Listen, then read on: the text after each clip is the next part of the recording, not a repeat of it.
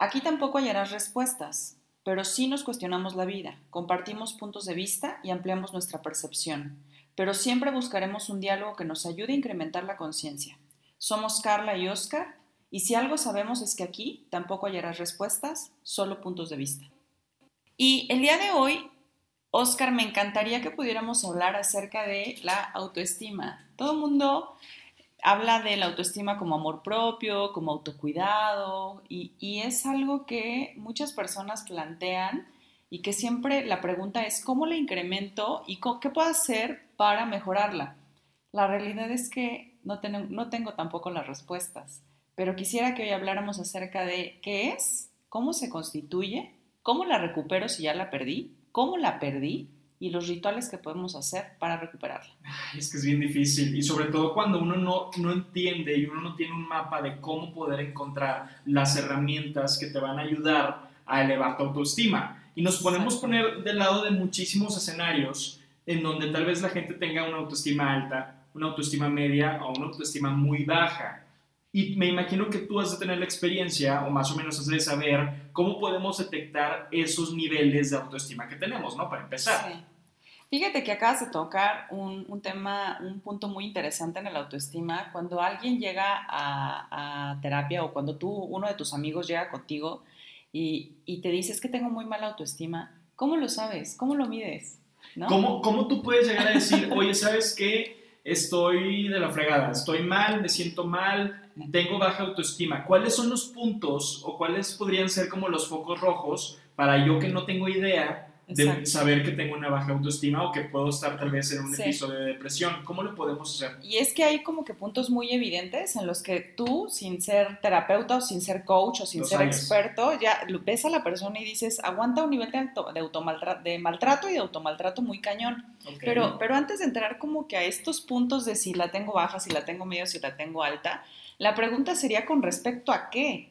Porque hay muchas personas que llegan y que dicen, yo soy buenísima en mi trabajo, ¿no? O sea, yo puedo tener un puesto gerencial y puedo ser la, la chucha cuerera y todo mundo, y yo coordino a todo el mundo, ¿no? Pero cuando se trata de las relaciones de pareja soy un caos. Dejo que el otro me pisotee o dejo que... Y entonces ahí, ¿cómo podemos medir que en el trabajo seas la chucha cuerera y que en términos de relación de pareja seas un caos? Y esto es lo que hay que ver, ¿no? Ok, ¿cómo empezamos nosotros? Tú, tú, tú dime así el renglón y yo voy poniendo escenarios. Ok. Por ejemplo, una persona que tiene una autoestima baja selectiva, como este es el, el caso que te estoy, que te estoy poniendo, ¿no? En el que es una mujer, por ejemplo, eh, que en el trabajo está empoderada, que coordina muchísima gente. He conocido mujeres de verdad que son unas genias coordinando 50, 60 personas, resolviendo conflictos, llegan a la casa, atienden a los hijos, ganan mejor que el marido. Sí.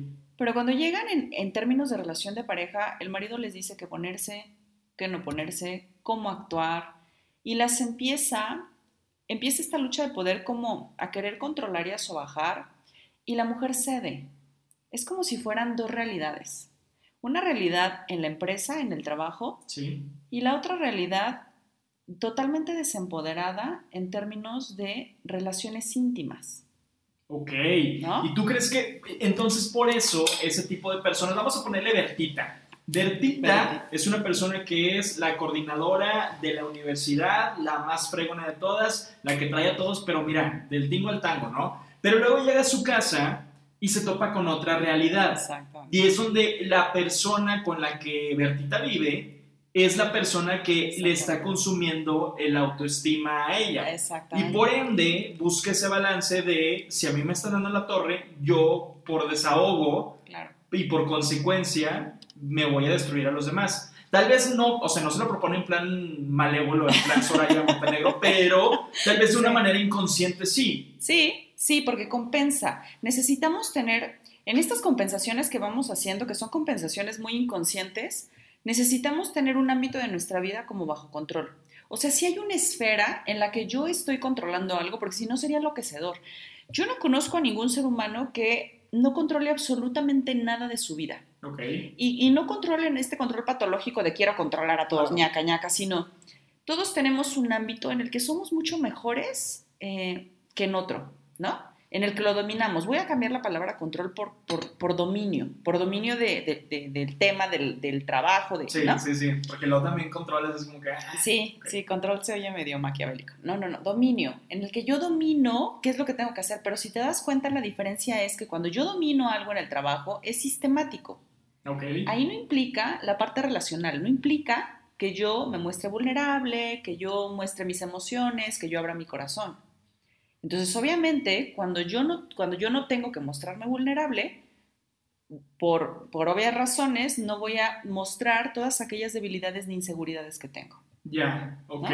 Pero ¿qué pasa cuando llego a la casa y cuando tengo este marido que entra en competencia conmigo, que me coordina cómo me tengo que vestir, que me cela, que me controla, eh, que me denigra, que me castiga, por ejemplo, con el silencio o con la parte sexual, ¿no? Que, que hay muchas relaciones Luego, de por ejemplo, sí, los hijos también juegan un papel fundamental en la cuestión de la autoestima, ¿no?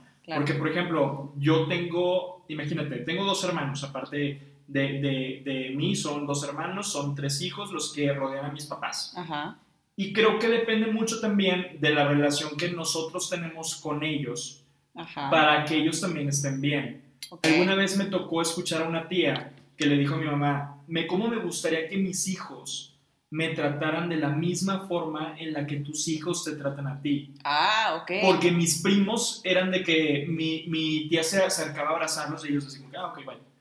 O, o, de que no, no buscaban, no hacían méritos para conseguir tal vez un permiso o para conseguir tal vez algo, sino lo exigían, mi tía se los daba y llegaba un punto en que pues evidentemente como un nuevo esfuerzo, pues ellos ya sabían cómo dominar a mi tía. Soy claro. feo dominar, pero es, la, es la, la, palabra que podríamos usar. Creo que equivale mucho también los hijos y el marido. Aquí en este momento, ¿cómo podríamos ayudar a Bertita? Que es la del ejemplo. Lo que pasa es que Bertita está inmersa en un sistema en el que, ok, cuando yo domino un área en el trabajo, estoy totalmente segura y lo practico y soy súper efectiva. Okay. Pero cuando llego a la casa, algo que no domino es el, más bien, algo que tengo como desdibujado es el concepto que tengo sobre mí y la capacidad y eficacia que tengo sobre mí. O sea, a lo mejor puedo ser muy eficaz en el trabajo, pero Berta llega a su casa y se desempodera tanto y se desdibuja tanto por atender a los demás que ella no sabe quién es ella misma. Entonces, si tú la pones a definirse en el trabajo, te va a decir soy la chucha cuerera en el trabajo. Pero en mi casa, no sé si soy autoridad para mis hijos, si soy la pareja de mi esposo, o si soy como una especie entre la chacha que les resuelve todo, ¿me explico? Es como que ese concepto que Bertita tiene de sí misma se desdibuja. ¿Y de qué forma, por ejemplo, podemos, como tú bien dices, balancear esa cuestión de que en ambas atmósferas y en ambos escenarios puedo ser una fregona y puedo ser una persona que puede recibir y dar amor y que puede ser empática con los demás y que a la vez puede tener, o sea, esos mismos niveles en, de en la mañana, en la tarde y en la noche. O sea, ¿cuál, es, ¿cuál podría ser las herramientas o los principales puntos que podríamos nosotros eh, decirlo a la gente que nos está escuchando, pues que no sean vertitas? Exacto. Bueno, lo primero es observarlo, porque cuando yo observo algo, lo, lo hago como endeble, lo, lo puedo moldear. Okay. Si yo no lo observo, ni siquiera sé con qué trabajar, no tengo nada en las manos para trabajar. Primer punto, reconocerlo. Sí. Detectarlo. Sí, detectarlo. Entonces, si ya, si ya Bertita llega a la casa y se da cuenta que no les puede poner límites a sus hijos ni a su esposo, que le invaden los espacios, que no se puede echar en el sillón a ver la novela porque todo mundo determina qué es lo que tiene que hacer y, y, y no la respetan, y etcétera. Esto le va generando un autoconcepto bajo, por lo tanto tendrá que delimitar y tratar de recordar quién era ella antes de todo eso. Esto es básico. Muchas personas dicen, ¿cómo puedo hacer hoy para recuperar mi autoestima si llevo 20, 25 años casada o 3 años de novia o un año con la misma persona y desde hace un año, 25, 15 años que estoy conviviendo con, con esa persona, no me acuerdo quién soy porque dejé de serlo. E incluso hace seis meses empecé un noviazgo y desde hace seis meses me he dejado de lado.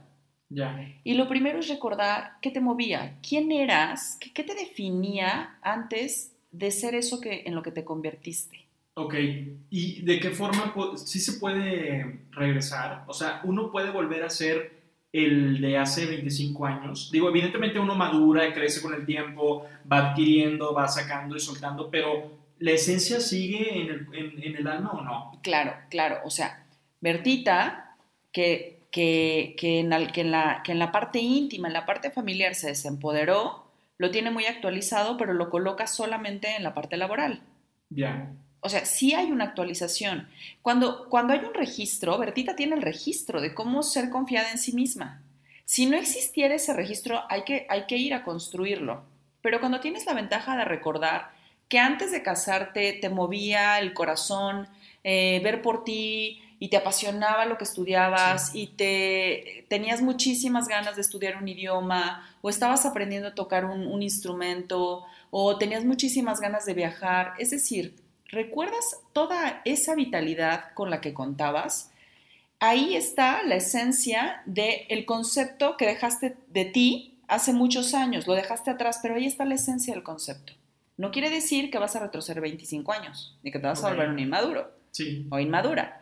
Lo que quiere decir es simplemente reconectar con quién eras. Ok, ¿de qué forma, volvemos a, lo que preguntamos, ¿de qué forma podemos empezar a balancear esa actitud y esa, esa autoestima que tal vez en un polo sí tengas y en el otro no? Sí, porque además, como para no correr el riesgo de volverte en esto de recuerdo cómo era hace 25 años, me un chaburruco, ¿no? Una chaburruca, ¿no? Sí, sí, A ver, lo primero es, ya que lo reconociste, es identificaste ya que te movía, cuáles eran tus deseos y tus necesidades, esto es básico. Si mis deseos y mis necesidades me potencian, entonces empiezo paso a paso a actuar el autoestima. Algo que me he encontrado, Oscar, que es súper común, súper, y que seguramente tú tienes un amigo, porque yo tengo amigas y mucha gente que yo conozco y que escucho, es, quieren que les des un, un, como un manual para recuperar la autoestima, pero cuando se trata de defender sus derechos, cuando se trata de ponerle un límite al otro, cuando se trata de aprender a decir que no, no lo hacen. Cuando se trata de defenderse, no lo hacen.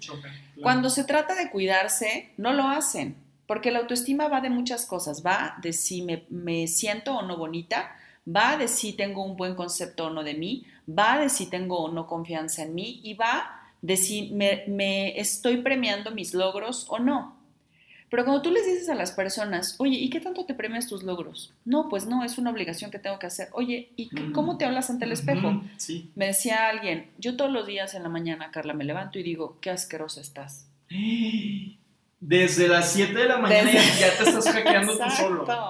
Exacto. Entonces la gente está esperando que la autoestima sea algo así que por un tronido de dedos ya leí un libro, vi un podcast, oí un podcast, vi un video y ya mi autoestima ya está súper fregona. No es cierto. El autoestima es algo que se actúa todos los días. Es algo que se construye, no es algo que compras y que Todos los días, sí. ¿Por qué? Porque te dedicaste a deconstruirla toda la vida. A borrarla toda la vida. Sí, sí, sí. ¿Sí? O sea, desde, desde niño, a lo mejor, no sé, mi padre me abandonó y desde niño estás con esta sensación de abandono y de no me volteo a ver, y quizá con una creencia por ahí medio implícita de no valgo. Pero cuando vas creciendo, claro que de niño no nos damos cuenta, ¿no? Pero cuando vas creciendo, lo que sucede es que Bertita fue actuando esto todos los días de su vida, ¿no? Entonces, cuando tú comes una pizza entera todos los días, el resultado lo vas a ver, ¿no? Claro. O sea, lo ves en el espejo, lo ves en tus pantalones, lo ves. Yo cogiéndome la panza en este momento. Madre, esta cuarentena sí me, me está reflejando el consumo de ese alimento. Ok. y entonces, exactamente es lo mismo la autoestima. Oye, dime una cosa, ¿y se puede, se, es válido tirarse al piso? O sea, si es válido hacerse la, la víctima, si es válido sufrir, no tener autoestima si es válido de repente si echarse a llorar en un rincón y decir, estoy atravesando por esa situación tan difícil. Sí se puede, evidentemente. Claro que se puede, siempre y cuando no te quedes ahí. Porque de verdad, yo conozco gente que tiene años en el rincón llorando como la muñeca fea. Claro. Y autoabandonándose para ver si alguien viene a rescatarlos. Viene y la recoge. Bueno, viene y la, y la levanta, soy yo muy feo recoger. Pero sí, es cierto. O sea, Cierto que llega un, siento que llega un punto en el que nos tiramos al piso para que una tercera persona nos levante. Cañón. Pero ¿por qué no levantarnos nosotros solitos? Exactamente. Pero ¿sabes qué es lo peor? O sea, lo peor es que esa Bertita está esperando que el marido la, levante o que los hijos la levanten. y te vuelves tan dependiente del otro. Y ahí entra todavía otro tema que después eh, será, será tema de, podcast, porque es súper importante detectar la dependencia emocional, ¿no? Pero estás tan desempoderada y tan tirada todo el tiempo, tanto tiempo en, en la esquina, llorando tu desgracia, que estás esperando que alguien más venga y no te das cuenta que el único que puede hacerlo eres tú. Y esto me recuerda a un meme que salió apenas en la semana, la semana pasada, no me acuerdo cuándo la vi, cuándo lo vi, en una conversación entre un terapeuta y su paciente y le dice, este, el, psicólogo le dice, ¿sabes quién es la única persona que puede salvarte? Y el paciente dice, ay, ojalá que no me diga que soy yo, ¿no? Y el mm. terapeuta dice, sí, eres tu maldita sea, piensa el paciente, ¿no? Y entonces sí, claro, este, este choro ya lo tenemos tan aprendido del único que te puede amar eres tú, el único que te puede dar la calidad de amor que buscas eres tú, el único que te puede rescatar eres tú pero no lo hacemos. Hazlo entonces, ejecútalo. Exacto. Oye, y se vale, por ejemplo, el desahogo con terceras personas, sí. pero no me estoy refiriendo a que me voy a madrear a esa persona, sino más bien, tengo que tener la confianza y, y sobre todo la, la, complicidad y la libertad de que yo, diciéndole a mis amigos, a mi familia, a través a mi mamá, a mi mejor amigo, a mi mejor amiga, a, a, a alguien, que nos dé una tercera opinión es 100% útil. Claro. Y para, ahorita, de hecho, justamente he leído mucho que este tema de la cuarentena y la pandemia y demás, a todo el mundo le ha servido muchísimo la terapia. Sí. Y creo que es parte de, fundamental del día a día. Claro. Pero, ¿sabes qué pasa? Que luego hay mucho estigma que tal vez digan, dicen, este, si estoy en terapia es porque estoy loco, es porque estoy loca, y nada que ver. Claro. Me toca muchísimo, ¿eh? Llegan pacientes que llegan súper nerviosos al, consultorio y dicen, es que, que no sé, no, le dije a mi esposo, no le dije a mi esposa porque van a pensar que estoy loco. O sea, ese es un estigma. Que las son escondidas. Sí, literal. Pero quiero regresar a lo que dijiste hace ratito.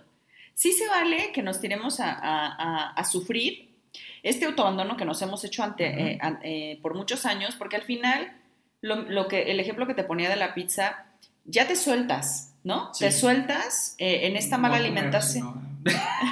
No. sí, sí, sí, ok, dale, dale. Siento que me estás echando mí la, toda la indirecta, ya no voy a comer, dale. Cierto. Eh, quiero ver tus hábitos alimenticios, por favor. A ver, dale. Pero en este autoabandono que te vas haciendo, sí se vale que, te des cuenta, porque el primer paso es darse cuenta, ¿no? Tipo, tipo los alcohólicos. Eh, soy Carla. aplicas una amiga, date cuenta entonces. El amigo, date cuenta, exacto.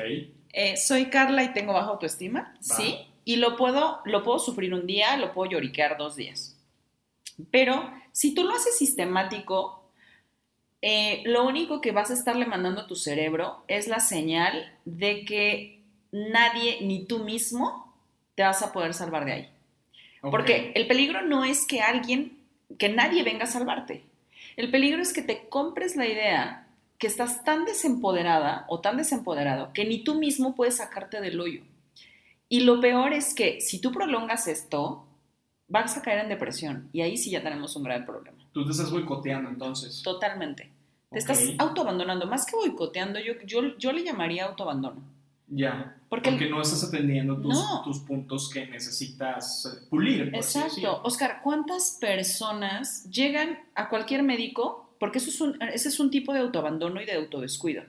¿Cuántas personas llegan al médico ya cuando de plano algo les, les duele muchísimo? Las personas en depresión llegan cuando de verdad ya tienen pensamientos o intentos suicidas, pero empezaron a sentir una tristeza crónica durante un mes, dos meses, un año, dos años y nunca la atendieron.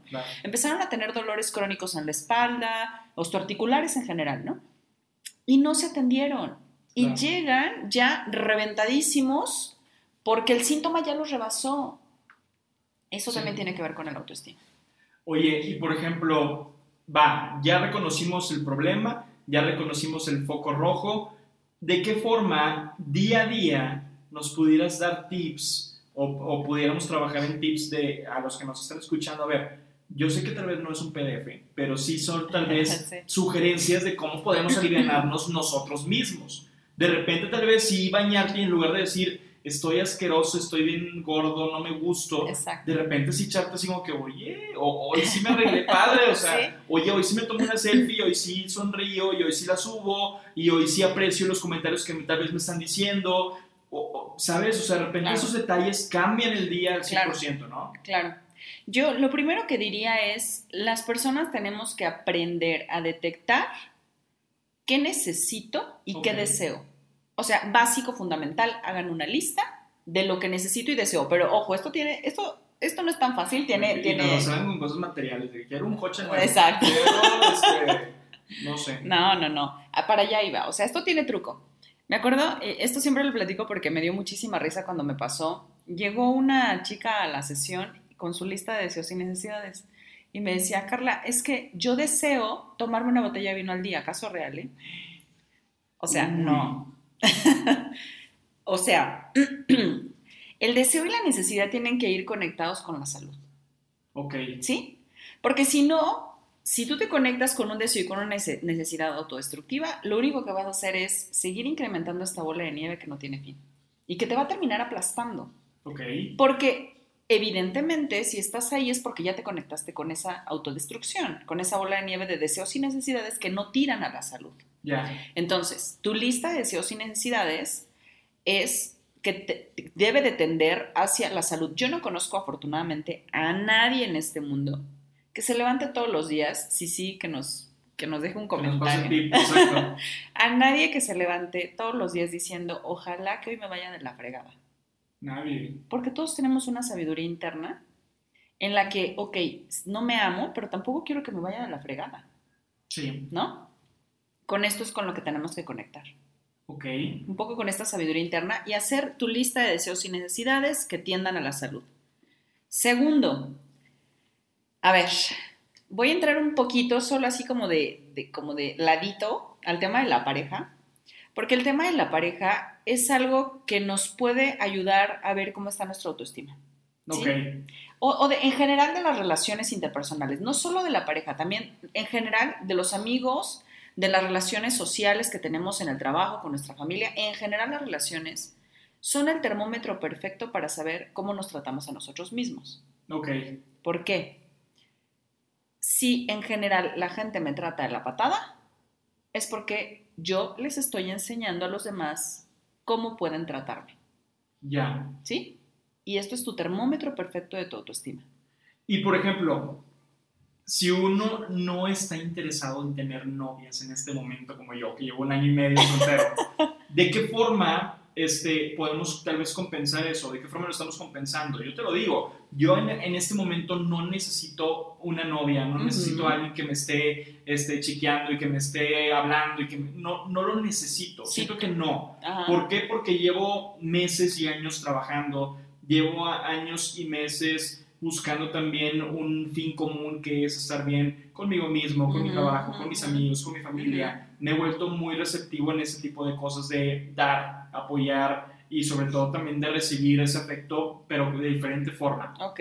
Pero como tú bien dices, hay mucha gente que la autoestima lo cuelga de una tercera persona, que es esa relación que tal vez el, el vato o el, te manda a fregada y al día siguiente tú estás de, de rogona diciéndole, oye, ayúdame, este, no, te, no puedo dejarte ir, o cortas y necesitas otra persona que esté ocupando los zapatos de, de, ese güey que te dejó.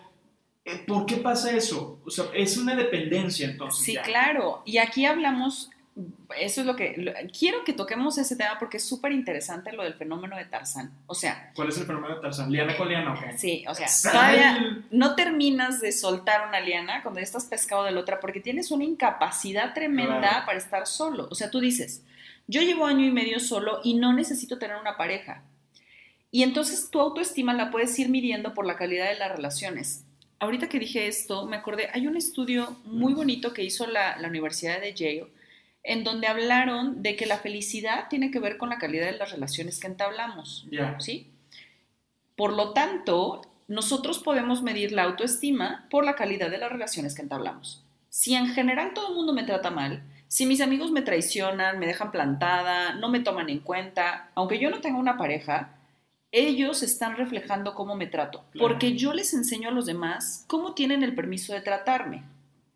Y yo les enseño desde mi concepción que tengo, mi, el concepto que yo tengo de mí. O sea, si yo me imagínate esta mujer, Oscar, que se levanta todos los días diciendo que qué asquerosa estoy, ¿qué concepto de sí misma va a tener? Sí, ¿y qué va a transmitir, no? ¿Qué va a transmitir? ¿Y cómo les va a permitir a los demás que la traten? ¿Tú crees que ella se va a dar cuenta de, o, va a empezar a detectar el maltrato del jefe, por ejemplo? Jamás. Jamás en la vida, lo deja pasar, porque ni siquiera se va a dar cuenta. Uy, sí, sí, sí, sí. Ni siquiera se va a dar cuenta. Pongamos el ejemplo de Bertita. Bertita es muy buena en su trabajo, pero llega a su casa y supongamos que Bertita tuvo eh, un abandono por parte de su papá, o su papá le pegaba a la mamá, o le gritaba, o lo que fuera. Ella ya lo normalizó, ¿no? Entonces, para ella normal esa ausencia, tal vez una figura masculina, por así decirlo. Una figura masculina amorosa, porque puede tener a, la pareja en la casa, pero una pareja maltratadora o que le ignora, pero para ella es normal. Porque ella estuvo acostumbrada a ese patrón toda su vida. Claro. O sea, literalmente creció en eso. ¿Cómo ella, con qué referente le puede decir Bertita a su esposo, trátame bien? No, pues no tiene ninguna guía. No hay un referente. Exacto. ¿En dónde está esa como... Es como si, tú, como si tuviéramos una computadora a la que le vas metiendo información. Sí. ¿En dónde está la información del buen trato? No hay. Nunca la metiste. Porque nunca la registraste, exactamente. Exacto. Nunca metiste esa información, ese chip, en donde tú le dijeras, necesitas detectar cuando te empiezan a tratar mal. Necesitas detectar cuando el otro te esté humillando. Necesitas detectar cómo te estás abandonando a ti mismo. No lo Nunca pusiste límites, nunca. pusiste un hasta aquí. Y sabes qué, luego las conversaciones, por ejemplo, entre amigos o entre amigas, pues deberían ser un punto de referencia. Exacto. Por decir, oye, a ver, a Carla la atienden súper bien, la tratan como reina, eh, eh, el esposo hace de cenar en la noche, este, nunca he escuchado yo que se pelee con él. ¿Por qué a mí no me pasa eso? Porque yo no puedo tener esa vida. Pero te voy a decir algo que pasa. Eh, que es algo que yo me he encontrado, no quiere decir que, es, que no pase a positivo, pero algo que yo me he encontrado es que cuando yo les pongo a buscar estos puntos de referencia, ya. la gente se suele justificar diciendo es que tiene suerte. Es no decir, manches. todos podemos tener suerte, entonces. Claro, pero la gente está tan, tan tan desconectada de su poder interno que piensan que lo bueno que le pasa al otro es por suerte y no porque se lo ha generado. Ok. ¿Sí? O sea, si yo siento que yo no puedo crear mi realidad y que, y que todo lo que me pasa es por mala suerte y que pobrecita a mí y que no tuve la suerte de tener unos padres buenos que me quisieran, la otra lo tiene porque tiene buena suerte, no porque se lo haya construido. Oye, entonces en nuestra hoja de deseos podríamos poner entonces, quiero tener una vida como la de esta persona. Por ejemplo, puede, ser un referente. Lo que se vale. como referencia. Quiero tener una vida como la de mi vecina. Exactamente. Que todo es flor y felicidad. Sí, o quiero tener a alguien que me trate, eh, que, que, me trate con respeto. Y es donde vas abriendo esa, esa, es como esa llave y donde vas desmenuzando. Exactamente de qué forma vas a lograr ese objetivo. Exactamente, y, acabas de dar, dar con, con, el segundo punto, porque, a ver, ya hice mi lista, quiero respeto, quiero amor, quiero las flores, quiero todo lo bueno que veo en, el vecino, ¿no? En la vecina. ¿Qué, ¿En qué me tengo que convertir yo? ¿En quién me tengo que convertir yo para obtenerlo? Porque esa es la parte... Ok. Es la parte más pesada y más fuerte del trabajo de la autoestima. Pero es en qué me tengo que convertir o de qué forma voy a contribuir para poder llegar a ser lo que, lo que, lo que estoy plasmando en este papel. Sí, me parece eh, que podrían ser las dos. A ver, si yo quiero que me respeten, ¿en quién me tengo que convertir para tomar las decisiones de pedir o exigir el respeto? Ok. Sí, o sea, me tengo que convertir en alguien primero que detecte la falta de respeto. Sí. ¿No? Porque yo no puedo eh, pedir que me respeten si ni siquiera sé qué es que me respeten. Sí, no sé poner límites porque nunca nadie me, puso un límite o yo puse un límite. Sí, exacto. Y de verdad, o sea, a lo mejor para ti, para mí, para muchos de los que nos están escuchando, podría ser como, de verdad, Carla, existe personas que no saben poner límites. No tienes una idea, o sea, todos, la mayoría de los maltratos y, y de la violencia que vamos viendo, tanto hombres para mujeres, porque yo también creo que los niveles de violencia a los hombres están en incremento. Tienen que ver con, eh, claro, o sea, la gente no sabemos decir que no, no sabemos poner límites y no sabemos pedir lo que necesitamos. Claro. Sí. Y esto es, esto es como, esto debería de ser, o sea, nos lo deberían de enseñar en el kinder, pues. Sí. Y sabes qué? que luego cuando uno se topa con esa realidad, agarrémoslo por la tangente, en lugar de sufrir y de tirarte al piso y decir, es que ya valí gorro porque no, ya pasó mi vida, nunca voy a poder recuperarme de esto, ya no sé cómo remoldearme. No, hombre, todos estamos a tiempo. O sea, no hay, un, no hay un límite de tiempo de decir, hasta aquí ya llegaste, ya valiste gorro, ya nunca vas a cambiar. Exacto. No, sino puedes ir creando y reconstruyéndote claro. conforme vayan pasando los días, meses, años de tu nueva vida, por así decirlo. Que, que incluso, que incluso no sé, no sé cómo lo vivas tú. Yo me, yo me he dado cuenta en mí, en mí, ¿eh? eh y, y, la gente que, que, de repente, como las amigas con las que voy platicando, coincidimos un poco en esto, que con la edad vamos aprendiendo a poner límites cuando, cuando, cuando tuviste una, esta necesidad de, de, ponerlos y de detectar y de incrementar la autoestima y te vas volviendo, te vas volviendo una persona que pide más te vas volviendo una persona que, que detecta más. Exacto. Porque quizá cuando estamos más, más jóvenes, la vieja, ¿no? O sea, la anciana ya hablo como, es que mi hijo... Eh, cuando teníamos 15 años y tengo 20. No, no, no, pero cuando estás más chavito, no tienes esa, esa percepción de decir, a ver, hasta aquí. Exactamente, exactamente. No sabes la cantidad de chicas de 16, 17, 18 años que llegan al consultorio ya con maltrato bien cañón del novio. Y tienen un pavor a ponerle límites y, entre, y, lo digo por la edad ahorita que dijiste, que nunca es tarde porque al contrario, yo creo que entre más años tienes, más vas teniendo esta fuerza y esta capacidad de decirle al otro no. Pero que es como temple. Yo creo que es como esa, sí, es como esa madurez, ¿no? Sí. yo, yo, yo, le, yo le llamo cinismo, pero se lo, le llamo cinismo de broma, ¿no? Uno se va volviendo más cínico pero más cínico también representa, más seguro, eh, con, el paso de los años vas pensando, si yo digo no y a esa persona no le guste su perro y ella lo baña, ¿no? Claro. Si yo le digo no y se ofende y se va de mi vida, pues tendrá de dos. Muy tu show. Es muy, muy tu show. Pero también hay mujeres que entre más va pasando el tiempo y también dependiendo de la educación que hayan tenido, de, de, ¿no? de esta como concepción del mundo, concepción de la vida, en las que, al contrario, entre más edad tienen, más miedo, más miedo van teniendo como a, a perder lo que tienen y entonces se vuelven más permisivas, ¿no? Tengo miedo a perder al marido porque ya no me voy a encontrar a otro, porque ya tengo 50 y entonces me tengo que volver más permisiva. O, igual los hombres, ¿no? Eh, hablaba ayer con, un hombre que me decía, eh, quizá si yo le hubiera aguantado un golpe más a ella, un señor de 53 años, si yo le hubiera aguantado un golpe más a ella, eh, no me hubiera dejado. A ese nivel estamos, ¿no? En donde o bien nos vamos dando cuenta y vamos despertando y vamos poniendo límites y vamos haciendo peticiones de lo que necesitamos, o nos volvemos más temerosos de perder al otro y entonces pues aguanto ya poquito porque si no el otro se va a enojar y me va a dejar. Pero por ejemplo ahí fue un límite con una posible consecuencia. Claro. Porque fue ya no aguanto un golpe más y no sé cómo voy a responder. Ese contexto de no sé cómo voy a responder es un madrazo de vuelta. Sí, Perdón. pero espérate. Te lo disfrazó perfecto, pero es la verdad. pero te voy a decir algo, o sea, más bien me lo estaba diciendo como me hubiera dejado para que no me dejara. Ya. O sea, el sentido en el que él me estaba diciendo era, debí aguantar más para que ella no me abandonara. Ok.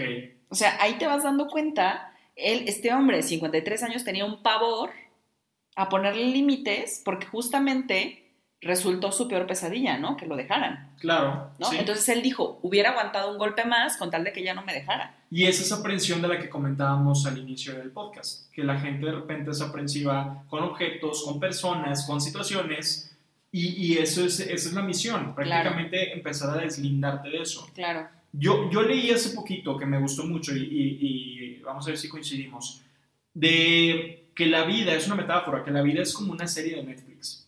Okay. Tú empiezas por temporadas, ¿no? La primera temporada tienes a tus papás como protagonistas, tienes a tus hermanos también como, como actores principales de, tu, de tu escenario, de tu trama, y conforme van pasando las edades vas cambiando de temporadas. Okay. Y evidentemente van ingresando personajes secundarios que después se van haciendo principales, pero que tal vez llegue una temporada 4 o 5 en que esos actores principales se convierten en secundarios.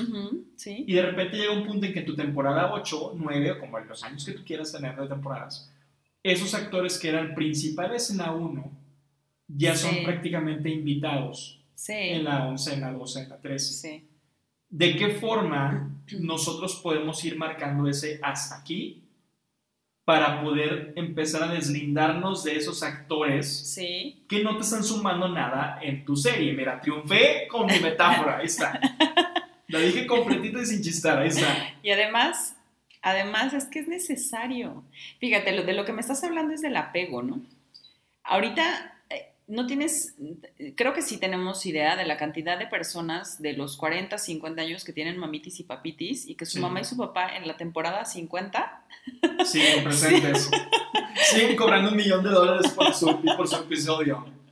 Exactamente, y dices, neta, tienes 50 años, tienes 40 años y sigues teniendo miedo del regaño de tu mamá, sigues teniendo miedo de lo que tu papá va a decir, sigues pidiéndole opinión a tu mamá para dar un paso He tenido hombres de 40 años haciendo berrinche porque la pareja les dijo no vamos a ir a ver a tu mamá este fin de semana.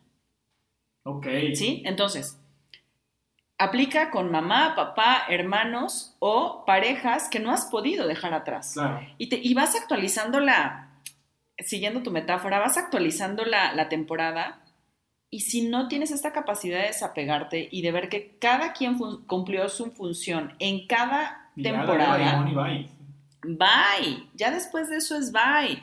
Porque todas las relaciones que entablamos deberían de venir con el letrero de hola y adiós. Porque si no somos capaces de ver ese hola y ese adiós, porque nos encanta ver el hola. Pero no le damos vuelta al cartelito que puede decir adiós. No, es que no, ni siquiera contemplamos porque no nos gusta perder. Ya. No, o sea, siento que, que, todo el tiempo es, con, y además en este, en este mundo como tan competitivo, tan que todo el mundo quiere ganar y todo el mundo quiere ver fregón y todo el mundo quiere, ¿no? Ser protagonista, nadie estamos dispuestos a entrar a las relaciones y decir, ok, me tocó perder o me tocó eh, terminar o me tocó eh, el dolor por la ruptura o me tocó el dolor por la separación. Nadie creemos eso. Ya. Como que no se nos enseña, ¿no? Entonces, es simplemente que efectivamente en los apegos tenemos que ir cuidando qué es, a qué nos estamos aferrando. Y hace ratito dijiste que, que, que me compartiste parte de esta experiencia y dices, yo tengo un año y medio y soy feliz y quiero seguir haciendo esto y esto y esto.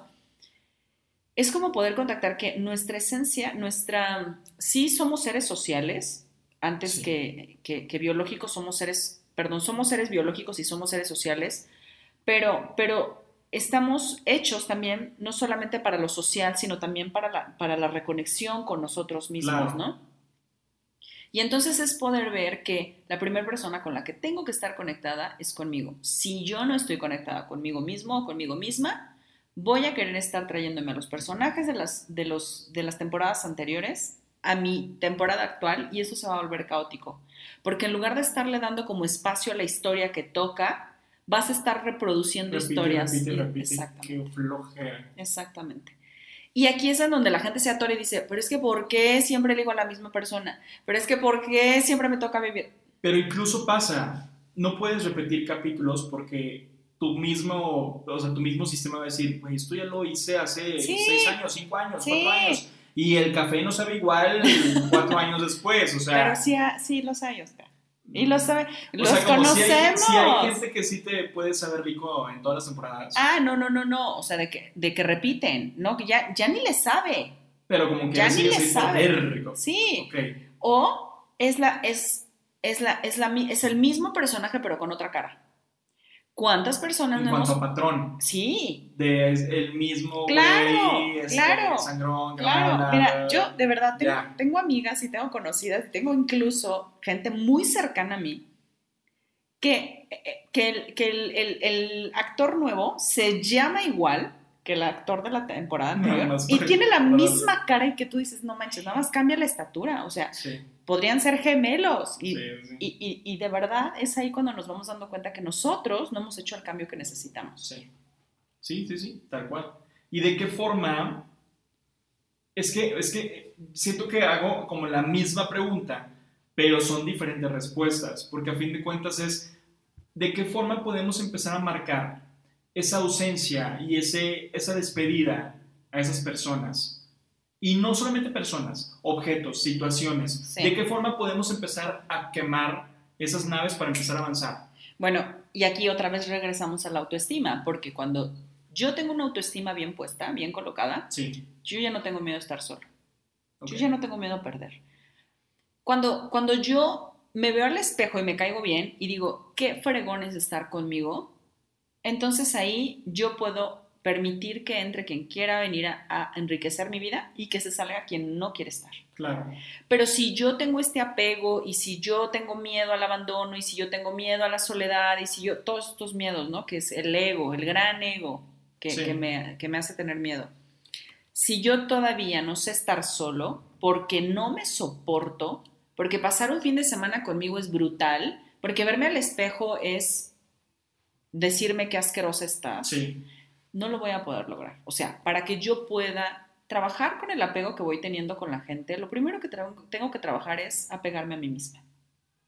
¿Sí? ¿Cómo? Empezando a hacer todos los días, que es lo que decíamos hace ratito, como estos rituales de empezar a seleccionar nuestros pensamientos. Cuando yo me note que ya voy a lanzarme un pensamiento de autodevaluación, me detengo. Me detengo porque de eso estoy alimentando mi autoestima cada vez que yo digo que asquerosa estás, le estoy dando un hachazo a, mi autoestima. Sí. Y lo estoy debilitando. Entonces, ¿quién va a querer estar con una persona que se dice todos los días que asquerosa? Ni tú mismo. Sí. O sea, yo no creo que, que a ti o a mí o a cualquiera del que nos escucha eh, le gustaría estar con alguien que todo el día se está autodevaluando. No. Qué hueva, la verdad. Sí, sí, sí, sí, sí. Y no, pero hay gente que no lo, no lo encuentra. Y, ¿sabes qué me pasa a mí mucho? Yo tiendo a ser muy... ¿Cómo se podrá ser? Muy directo. O sea, mis, la, gente que me, la gente que me conoce y que platica conmigo sabe que yo voy a ser cruda verdad y, y perdón con el tacto que te voy a decir, pero te lo voy a decir. Y luego mucha gente no, te lo, no lo comparte mejor y no lo prefiere decir porque le da miedo la respuesta que va a obtener. Claro. Pero discúlpeme, la respuesta que vas a obtener va a ser tal vez la misma de un psicólogo, de una psicóloga, de una amiga, de tu mamá, de tu pareja, de una tercera persona que está viendo cómo te estás destruyendo por esa nula autoestima que no puedes tú generar, y que no puedes tú avanzar y que no puedes tú cultivar por esos mismos pensamientos cerrados que tal vez uno se, se, se pone siempre cada día, ¿no? Claro. Sí, o sea, eh, definitivamente es con lo que alimentas día a día, pero también tiene una base en tu historia. Porque, como te decía al inicio, para que yo haya alimentado eso, desde chica me tuvieron que haber enseñado que eso merezco. Y entonces no hay un registro diferente. Pero la gente no lo detiene y al contrario lo alimenta. Entonces es, a ver, si yo estoy viéndome, viendo mis resultados, porque todo lo vamos midiendo por los resultados que obtenemos en la vida, ¿no? Entonces, si no me gusta cómo me trata nadie, ni mis amigos, ni mi pareja, ni mi, ni mi familia, y no me, no me respetan y no sé poner límites y ya lo detecté, entonces algo tengo que cambiar. Y aquí es sí estar bien dispuesto a todos los días actuar a mi favor. Si yo pudiera como respondiendo a todo esto para responder tu pregunta inicial, es ¿qué puedo hacer todos los días ante cada situación? El mensaje es toma decisiones actuando a tu favor. A tu favor, pero a tu favor de manera saludable. Porque a tu favor con la botella de vino, eso no, te va a llevar a ningún lado. Exacto. A tu favor de la manera saludable es donde dices, no son, ¿qué es lo que realmente necesitas? Una cosa es lo que quieres Exactamente. y otra cosa es lo que necesitas. Exactamente. En este momento, ¿qué quieres para ti? Exactamente. En este momento, ¿qué vas a necesitar para poder nivelar ese amor propio que de una u otra manera te hace falta? Exactamente. Ok. Y yo los dejaría con, con un mensaje final. Sí. Con un con, un como, como una especie de estos retos de eh, cada día tal cosa, ¿no? De solo por hoy, ok, ya nos pasamos a cero siempre, qué padre, pero es cierto. Dale. No, la idea sería, ok, mañana o pasado o el día que tú decidas, solo un día, prueba ante una situación con la que ya no estés feliz, responder diferente a tu favor. Solo una. O sea, no, no te pido que que todos los días estés súper alerta. Que te rebeles. Que te rebeles. Chucky. Exactamente. Y que la Bertita llegue y le diga al marido todos los días, vete al diablo, a mí me respeto. No, o sea, una sola decisión que tomes a tu favor y que veas cómo te sientes con eso. Y si es, ¿no? Porque es muy probable que te sientas muy satisfecho de actuar a tu favor y que digas, ah, oye, esto me gustó. Simplemente inténtalo, inténtalo. Oye, ¿y cómo nivelar las consecuencias? Porque, por ejemplo, Ajá. sí, está bien padre eso de que voy a ser empoderado, sí, sí, qué padre, pero va a llegar un punto en el que esa, esa acción va a generar una consecuencia en tu entorno. Claro. ¿De qué forma se te va a resbalar esa consecuencia? Ah. Porque evidentemente, por ejemplo, a Bertita, si un Bertita llega un día y, dice, ya no voy a hacer huevito de cenar, adiós, ya no voy a ver, eh", y se pone Chucky, evidentemente va a haber consecuencias. Ah. El marido otra vez le brinque y va a decir, a ver, ¿qué te está pasando? Los hijos se les pueden decir, mamá, ¿qué te está pasando? ¿Por qué de repente ya no me estás atendiendo? ¿Sabes? O sea, acabas de dar. ¿De qué forma voy, a, voy yo a poder navegar con la corriente? No, acabas de dar en el clavo de por qué la gente no quiere cambiar. Por ese miedo. Porque siempre que yo cambio, todo a mi alrededor cambia, porque somos un sistema. Si yo abro un reloj de esos de maquinita, ¿no? Y le quito o le desconfiguro o le quito una pieza, no va a funcionar igual. Es como el efecto dominó, ¿no? Entonces claro. algo se cae todo. Claro, entonces todo tiene un precio. Recuperar tu autoestima tiene un precio. Y aquí la pregunta más bien que Bertita se tendría que estar haciendo es, ¿estoy dispuesta a pagar ese precio? De decir, a mí no me hables así, por ejemplo, o eh, tú eres mi hijo, no me vuelvas a gritar. ¿Estás dispuesta a pagar ese precio para recuperar tu autoestima? Si la respuesta es sí, velo practicando día a día, poniendo pasitos y pasitos, porque tampoco te vas a volver la que... Para... Lo que te iba a decir, que tampoco te vayas de lleno de que... No, o sea, ve modulando y ve, ve tanteando cómo está la situación. Sí, sí vete acostumbrando y vete conociendo, haciendo este sistema del ritual. El ritual, pasito a pasito, tampoco te vayas desaforada a decir, ah, no vas a faltar el respeto para nada, porque, porque te puedes ir al extremo y ahora tú te puedes convertir en el verdugo, en el que callas, gritas y pones a todos en su lugar y no, y no me dejo y todos son... No, o sea, tampoco se trata de eso, pero sí de que puedas empezar paso a paso a actuar a tu favor. Sí, y a ser más feliz cada día. Exacto. Con esas acciones que vas a implementar. Exactamente. Perfecto, me encanta la idea. Me encanta la idea y pues ojalá que les haya servido a los que nos están escuchando. Este, no es un de los optimistas, evidentemente, pero sí es tal vez una guía, una plática que esperemos que se identifiquen para que evidentemente con estos pasos y con estas experiencias que les estamos compartiendo, pues sea más fácil el camino, ¿no? Exactamente. Y pues nada, Oscar, un placer. No, hombre, un placer. Nos volvemos a escuchar en otra edición de este podcast. Gracias a todos ustedes y recuerden que estar pendiente de las redes sociales y de todo para que estén enterados de un nuevo episodio. Gracias, Carlita. Gracias.